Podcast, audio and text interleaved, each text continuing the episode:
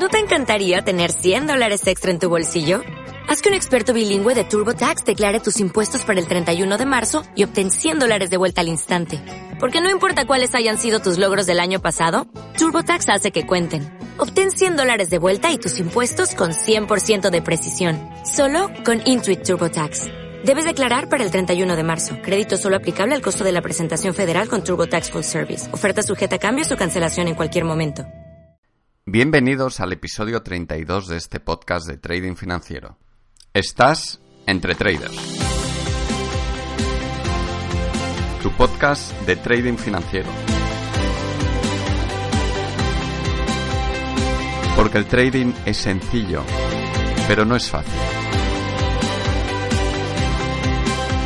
Te contaremos todo lo que sabemos sobre trading como tú quieres. Hola traders. En este episodio os traemos una entrevista a uno de los traders españoles que más conocidos llegó a ser en el mercado Darwinex y uno de los que yo más respeto. Sus resultados durante estos años le avalan como un trader capaz de ganarle al mercado con regularidad. Le conocí precisamente a través del equipo de Darwinex y tuvo el detalle de aceptar mi invitación y acudir a uno de los encuentros que realizamos periódicamente en Castellón con nuestros alumnos y conocer de primera mano su forma de operar.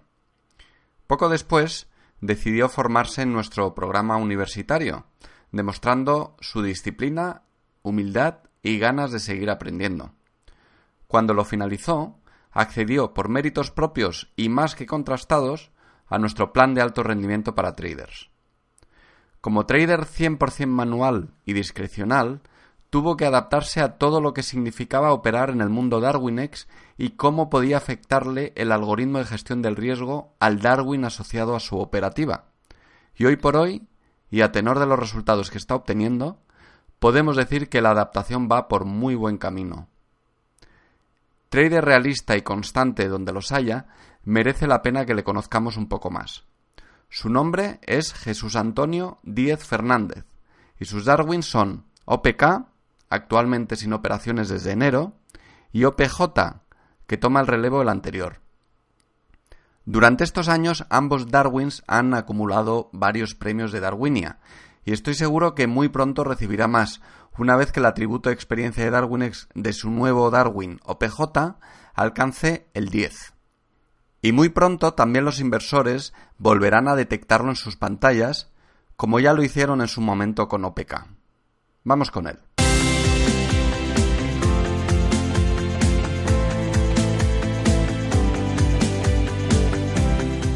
Hola Jesús, ¿cómo estás? Hola Yuri, buena tarde. Buenas tardes, pues un placer estar con, contigo.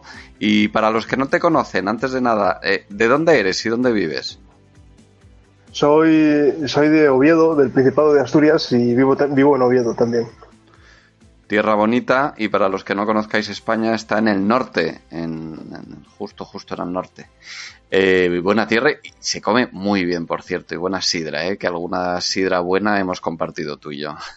Sí, algunos culetines hemos bebido juntos. Pocos, ¿eh? quisiera que fueran más, hay que decirlo. bueno, cuéntanos, ¿Cómo llegaste a esto del mundo del trading y cómo fueron tus inicios? ¿Cómo te formaste? Pues yo me inicié en el mundo del trading, eh, eh, sería en el año 2007, 2008. me estaban gestionando capital gestores banca privada y en aquellos años tuve unas altísimas pérdidas del capital que, se gestionaba. Así que decidí que en caso de perder dinero prefería perderlo yo antes de que me lo perdiera nadie y en eso, esos fueron mis inicios en el, en el mundo del trading. De hecho, es una decisión muy habitual, ¿no? En muchos de los que comenzamos en el mundo del trading, que es decir, oye, ¿dónde está el valor del gestor? Y si encima me han hecho perder dinero, que las pérdidas en 2007 y 2008 fueron, fueron abundantes, ¿no? Prácticamente por todos los gestores y sobre todo en mercados tan correlacionados y con resultados tan correlacionados, cosa que, en el trading no hay tanta correlación con el resultado general del mercado. Pero bueno, ese, es otro tema. Y cuéntame, eh, yo ya conozco tu estilo de trading, pero para que lo conozcan eh, nuestros oyentes, ¿cuál es tu estilo de trading? Yo tengo un trading manual y discrecional. Baso, baso este, este sistema de trading, bueno, llamarlo sistema eh, por decirlo de alguna manera, analizo el mercado en base a la teoría de Elliott Wave. Me especialicé en la teoría de Elliott Wave, analizo el mercado, planteo diferentes escenarios a futuro y sobre esos escenarios son sobre los que trabajo. Hmm. Dices bien lo de escenarios porque mucha gente piensa que las ondas de Elliot son un sistema de trading y tú me has explicado muchas veces que, que no, Elliot Wave no es un sistema de trading, es una metodología de análisis y de toma de decisiones de distintos escenarios, ¿verdad? Sí, el análisis de Elliot Wave analizas, eh, analizas el mercado planteando diferentes posibles escenarios a futuro tienes que plantear siempre, personalmente yo planteo al menos dos o tres escenarios a futuro sobre un mismo producto. Y con ese análisis se van tomando decisiones operativas. Hmm.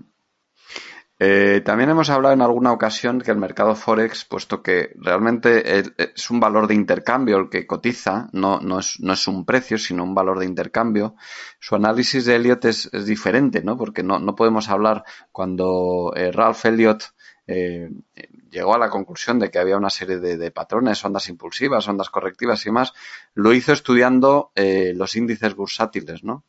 sin embargo, Forex es un valor de intercambio. ¿Cómo, ¿Cómo, cómo, cómo te enfrentas tú a ese análisis y qué diferencias fundamentales hay a la hora de, aplicar Elliot en, en, Forex? El Elliot Wave eh, se empieza a personalmente yo lo empiezo analizando en los muy en muy largo plazo, en temporalidades mensuales o incluso superiores. Eh, hay que tener en cuenta que los mercados bursátiles o el mercado accionarial tienen una tendencia alcista eterna prácticamente. Y por su parte, el mercado Forex, que como bien dices es un intercambio de, dos divisas, es todo lo contrario, es un mercado lateral por su naturaleza.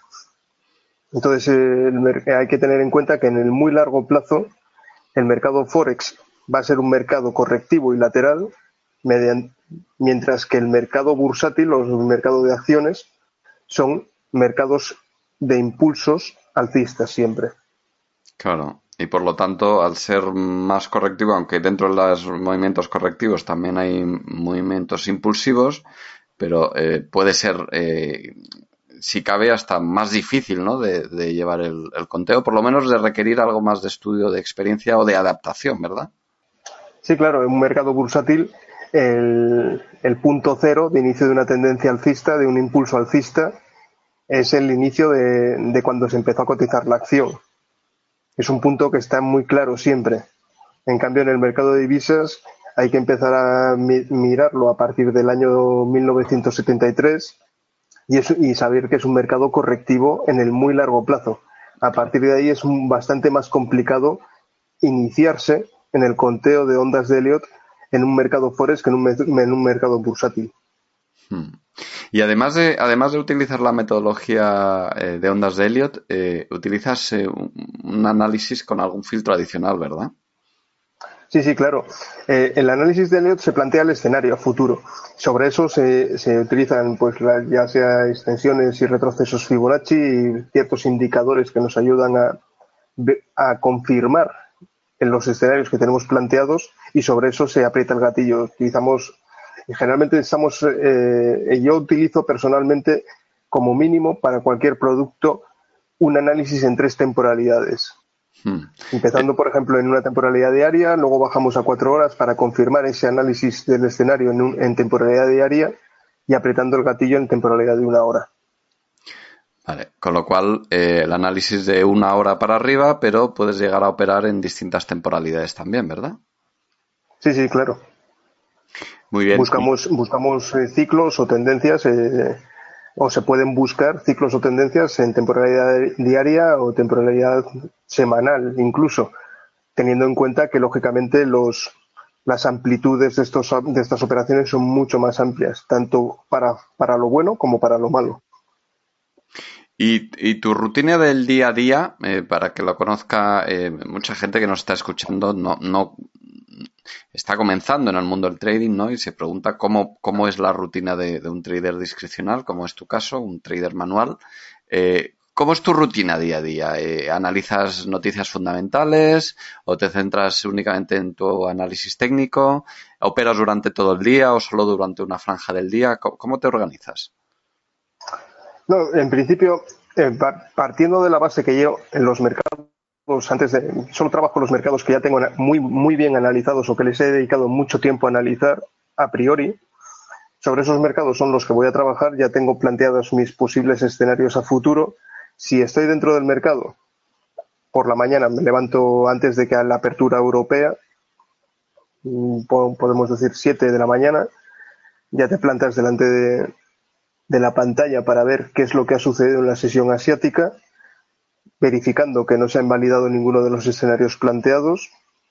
Se revisa el calendario económico para ver los momentos donde puede haber mayor volatilidad ya que las noticias no son más que catalizadores de la volatilidad, de, la liquidez en un momento dado, o yo lo considero así, y a partir de ahí, pues, según vaya desarrollándose el precio, pues se va actuando, ya sea abriendo nuevas operaciones, cerrando las que hay, o manteniendo las operaciones sin hacer nada. Hmm. Esto que dices de catalizadores es interesante. Hay mucha gente que, quiere confrontar o que considera que son dos mundos opuestos, el análisis fundamental o el análisis técnico, y que si eres analista técnico no tienes por qué dar por hecho que las noticias mueven el mercado. Y, realmente eh, comprender los dos mundos, y cómo cuáles son los mecanismos de creación de precio, de oferta y demanda, pues es fundamental para entender cómo funcionan los mercados, ¿verdad? No, claro, por supuesto. Eh, el análisis de Elliott Wave es análisis técnico, pero hay que tener un conocimiento de saber por qué se mueve un precio. Y al final no es más que la oferta y la demanda. Exacto. Y, en los momentos donde hay noticias fundamentales, es el momento donde mayor oferta y mayor demanda hay en un producto y por tanto se produce mayor volatilidad. Hmm. Lo que no pretendo en ningún caso, ya que no tengo información privilegiada, es competir con grandes fondos y grandes bancos en la interpretación de las noticias fundamentales. Claro. Entre, entre otras cosas, porque cuando yo quiera saber la noticia, la gente que tiene dinero y que mueve el mercado la conoce muchísimo antes que yo. Claro, porque yo voy a llegar siempre a trabajar fundamental. Claro, porque o bien la ha previsto y tienen carísimos departamentos de análisis que la anticipan, o bien porque tienen esa información de una u otra manera. Y esto es algo que a mucha gente se le olvida y que a lo mejor compran un, eh, les gusta leer periódicos eh, económicos y de repente ven una noticia sobre una compañía cotizada en el IBEX o en, o en el extranjero y, y toman una decisión basada en esa noticia cuando, bueno, realmente esa noticia el mercado posiblemente la tenga más que descontada, ¿no? Eh, pero bueno, ese es otro tema. Hay una frase que dice, que decía uno de los mejores inversores de la historia, que es que cuando el zapatero te dice que, tiene, que compres acciones, es el momento de venderlas todas. Exacto, sí, sí. O cuando el taxista, efectivamente, cuando el tu taxista, el taxista te va al aeropuerto. Eh, algunas lo han utilizado ese término, eh, compra oros. Hoy en día podríamos decir cuando, cuando tu taxista compra bitcoins, es el momento de vender bitcoins, ¿no? Em, vamos a hablar un momento de, de, tus, los dos Darwins que has tenido en, en DarwinX. El primero de ellos fue OPK, que llegó a ser uno de los Darwins más populares del mercado Darwin eh, del mercado Darwinex, perdón, y que en mi opinión pues eh, es, uno de los grandes incomprendidos del mercado para la gente que no tiene un conocimiento profundo de cómo funcionan los algoritmos de, de DarwinX y luego hablaremos también de, OPJ, que es el, otro Darwin que ha cogido el testigo de, OPK y, en mi opinión, con notable éxito.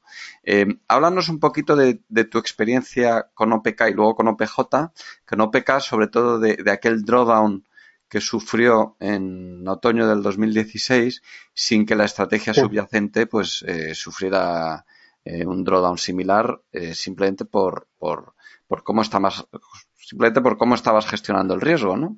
Eh, háblanos un poquito de eso. Hombre, yo empecé, empecé con Darwiners, eh, no, no digo en sus inicios, pero cercano a sus inicios. Empecé a trabajar con Darwiners en el año 2015. En aquella época era un poco el momento en que estábamos todos aprendiendo cómo funcionaba DarwinX. Era el momento en que el bar de los Darwins estaba en el 20% en confrontación al 10% que tienen actualmente y los gestores de riesgo eran muy diferentes a como son ahora. Hmm. En aquel momento yo simplemente tenía una cuenta que gestionaba con mi capital y me, teniendo la oportunidad de crear un Darwin, pues lo creé.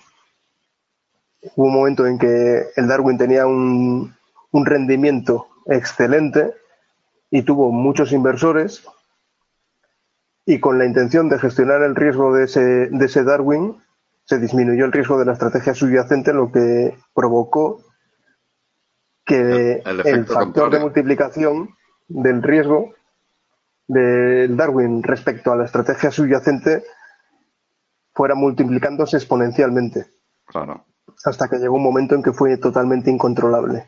Sí, de hecho tú en tu estrategia tenías, eh, concretamente en octubre del 2016, tuviste una pérdida escasa del 1.8% y el Darwin llegó a tener una pérdida del pues, 20-21%, ¿no?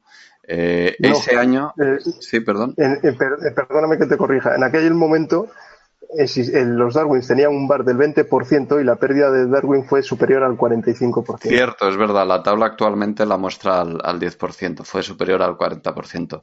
En, de hecho, aquel año, el 2016, el Darwin con un bar del 10% hubiera dado un rendimiento del 8%. Al 20% lo hubiera dado del 16%, pero la estrategia subyacente eh, cerró en positivo, es decir, tuvo, eh, tuvo una rentabilidad del 23%, ¿no? Con lo cual, eh, bueno, el, bache de la gestión del riesgo realmente fue un tema de adaptación al gestor de, de riesgo, al algoritmo de gestión de riesgo de, de, DarwinX. Y como tú has dicho, pues todos estamos aprendiendo, ¿no? DarwinX, lo hemos dicho aquí también en, en Entre Traders muchas veces, ha llegado para quedarse. Es, un, es una revolución para los traders eh, minoristas, para, para nosotros, los traders particulares, pero todos estamos aprendiendo sobre la marcha, tanto traders como inversores, como ellos mismos, ¿no? Y de hecho, dos cosas importantes han cambiado desde entonces. Una es tu forma de gestionar el riesgo, y ahora hablaremos de OPJ, eh, en la estrategia subyacente, pero también ha, cambiado el gestor de riesgos eh, en Darwinex en base a la experiencia acumulada durante aquellos años. Cuéntanos, eh, ¿Cómo gestionas actualmente el riesgo en OPJ? OPJ, antes, antes, de contestar, perdóname que haga una pequeña introducción. Eh, OPJ es el Darwin que ha cogido el testigo de, OPK.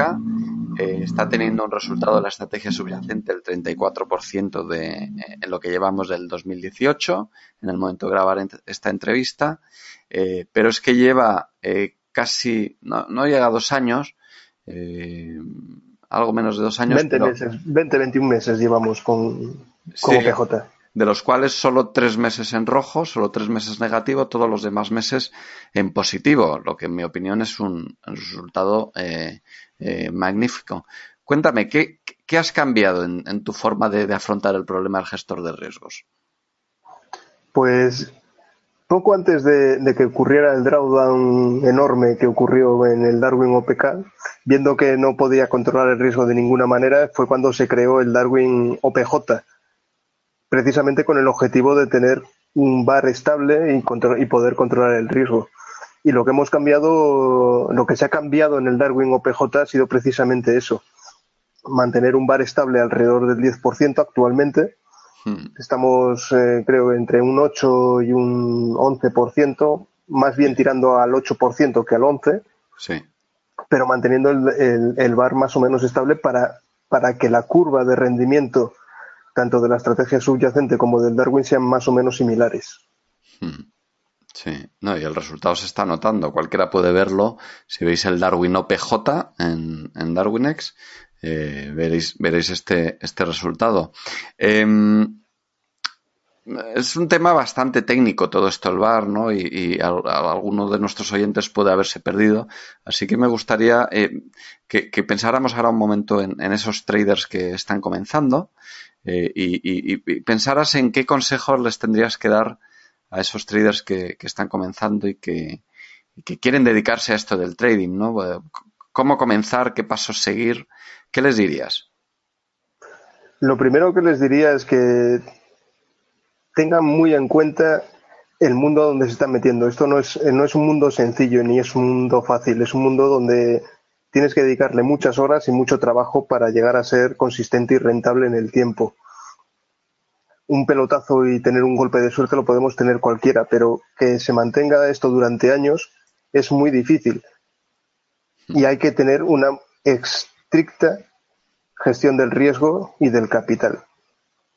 A partir de ahí buscar un sistema de trabajo que ofrezca rentabilidad y consistencia en el tiempo, ya sea en, en una plataforma en, en, demo o incluso más factible en, una, en, una, en un simulador, buscando la estrategia que dé consistencia y rentabilidad y a partir de ahí muchas horas de trabajo, muchas horas de, de esfuerzo, no rendirse, ser consistente y mantener una estricta gestión del riesgo y del capital. O sea, si, si alguien se acerca a este mundo pensando pegar un pelotazo y hacerse millonario en dos semanas, va a perder el dinero que en muchos casos no se pueden permitir perder. Hmm. Y esa es otra, ese es otro punto fundamental.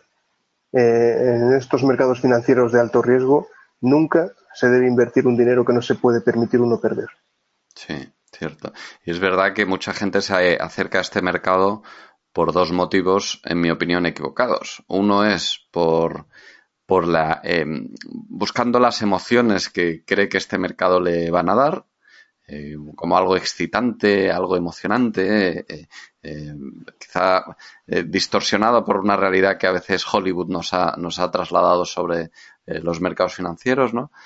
Y otros, pues pensando que, como tú has dicho, que van a ganar dinero rápidamente y aquí hay que dedicarle tiempo, tiempo, tiempo y tiempo y pico y pala, como decimos muchas veces en el sector, ¿no? Pico y pala, que es eh, disciplina, paciencia, trabajo y no importa que te hayas formado con nosotros o que te hayas formado con cualquier otro trader, eh, eh, al final es el alumno el que con su tiempo, su esfuerzo y su disciplina eh, obtendrá resultados positivos o negativos y tanto en uno como en otro caso serán gracias o a pesar de, de lo que haya hecho, ¿no? Así que no puedo estar más de acuerdo contigo. Yo es que sobre estas dos cosas que estás comentando, si alguien busca emociones o diversión, personalmente yo prefiero irme al casino. Claro. Al casino de Madrid o a cualquier casino y eh, echarme unas risas jugando en las mesas de blackjack o de la ruleta. Y si lo que busco es hacerme millonario rápido y fácil, yo jugaría a la lotería. Hay más probabilidades, ¿verdad? Hay más probabilidades de que consigan sus objetivos que manejando su dinero en el mercado. Gran verdad, gran verdad. Eh, de hecho, eh, cuando uno, ah, lo he dicho muchas veces también, ¿no? Cuando uno atraviesa las puertas de un casino, en teoría sabe lo que busca, sabe que busca azar, busca juego. No todos los juegos de casino son de azar, eh, aunque tienen un alto componente de azar, la mayoría. Eh, pero en cualquier caso sabes lo que buscas, buscas ese, ese juego, ¿no? Eh, en el mundo del trading mm, tienes que afrontarlo de otra manera. Es verdad que hay cierto componente de azar, pero que podemos controlar con nuestra gestión del riesgo el resultado eh, de ese azar, ¿no? En caso que se torne negativo. Pero la mayoría de la gente tiene demasiadas prisas. En, ganar dinero, ¿no? Y yo creo que eso es algo que también le está pasando a muchos inversores particulares que están invirtiendo en Darwins. En, lo hablábamos también antes de, comenzar a grabar la entrevista. Muchos inversores que están comenzando a invertir en, en, Darwinex, ¿no? En, otros Darwins, en, otros traders, que es que no se dan cuenta que tienen que invertir pensando más en el largo plazo, hacer cartera y dedicarle tiempo, ¿verdad? Es que hay un problema. Cuando se ponen todos los huevos en la misma cesta, si la cesta se cae, se te rompen todos los huevos. Claro. Hay que diversificar de alguna manera y cualquier fondo o cualquier producto de inversión, eh, lo, ideal es dedicarle o dejarle un, espacio temporal mínimo de seis meses, un año. Hmm. Operar o hacer scalping o intradía con productos de inversión, para eso no haces, no haces inversión en productos y entras directamente al mercado. Te conviertes en un trader, en un operador. Exacto, cierto, sí. Pero además en un trader sobre un activo financiero eh, cuya cotización no depende de las leyes de oferta y demanda, y por lo tanto utilizar análisis técnico en él es cuanto menos controvertido, ¿verdad?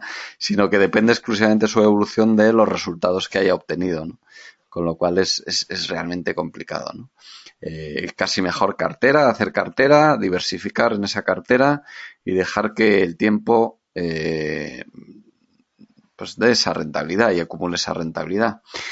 Tienes, un, tienes una web propia que es ciclosew.com, ciclosew.com. Eh, el nombre viene de ciclos EW, viene de Elliott Wave, ¿verdad? Eh, y, tienes, y, tienes, también una línea en la comunidad de Darwinex. Eh, siempre has dado la cara y siempre has explicado públicamente eh, tus posiciones, tus, tus estrategias, tu análisis. Tienes también una cuenta de Twitter que es arroba ciclosev.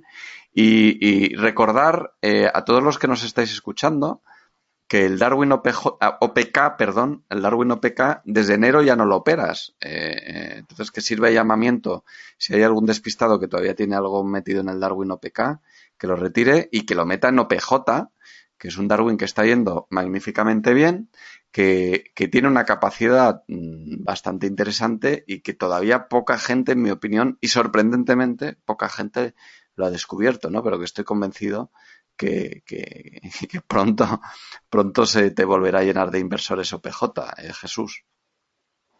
Bueno, esperemos y esperemos que dé una rentabilidad adecuada a los inversores que confíen, que confíen en mí y en, mi trabajo. Estupendo. Bueno, pues eh, ha sido, Jesús, ha sido un placer tenerte aquí con nosotros. Estoy seguro que nuestros oyentes valoran mucho todos los consejos y todo lo que nos has contado. Y decir que Jesús siempre ha sido un trader transparente, todos hemos podido ver su trading durante estos años y al que yo respeto profundamente por sus resultados y por su gestión. Así que Jesús, enhorabuena por el trabajo, a seguir así, que la suerte te acompañe. Y como tú has dicho, como tú has dicho al final, los números son los que son. Y puede gustar más o gustar menos, pero ahí están. Están a la vista de todo el mundo y son públicos. Venga, pues a ver si nos podemos tomar esas sidriñas pronto, que hace tiempo que no nos vemos. Un fuerte abrazo. Muchas gracias, un fuerte abrazo, Yuri.